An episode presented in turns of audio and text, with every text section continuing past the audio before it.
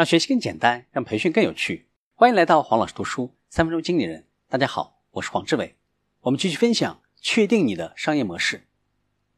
第四种商业模式，使用外部数据，从自己公司之外的人或者公司拥有的客户当中发展新的客户。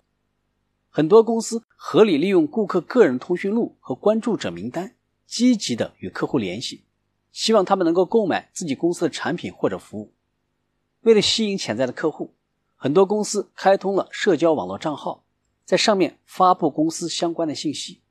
顾客在下载 APP 的时候，如果选择允许软件访问自己的通讯录，那么该公司将获得顾客的通讯录，并且加以利用。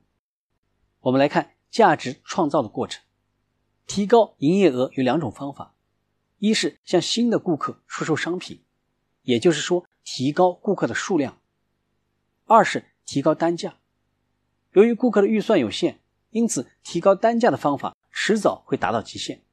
所以，要想使企业得以长期发展，必须发展新的客户。使用外部数据，可以利用数据所有者与潜在客户之间的关系，更好的发展客户。一般的人对于自己从没有打过交道的企业会有戒心。如果从他熟悉的公司入手，与其建立联系。他对你的戒备就会降低。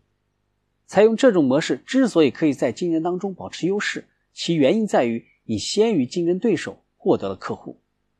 与顾客取得联系之后，如何将其变成真正的客户很重要。所以刚开始的时候，可以为他提供折扣或者免费的服务，这样他变成真正客户的可能性将会更高。今天的分享就是这样，请关注黄老师读书。每周您都将收到我们推送的王老师读书的文字版本。给我三分钟，还你一个精彩。我们下期见。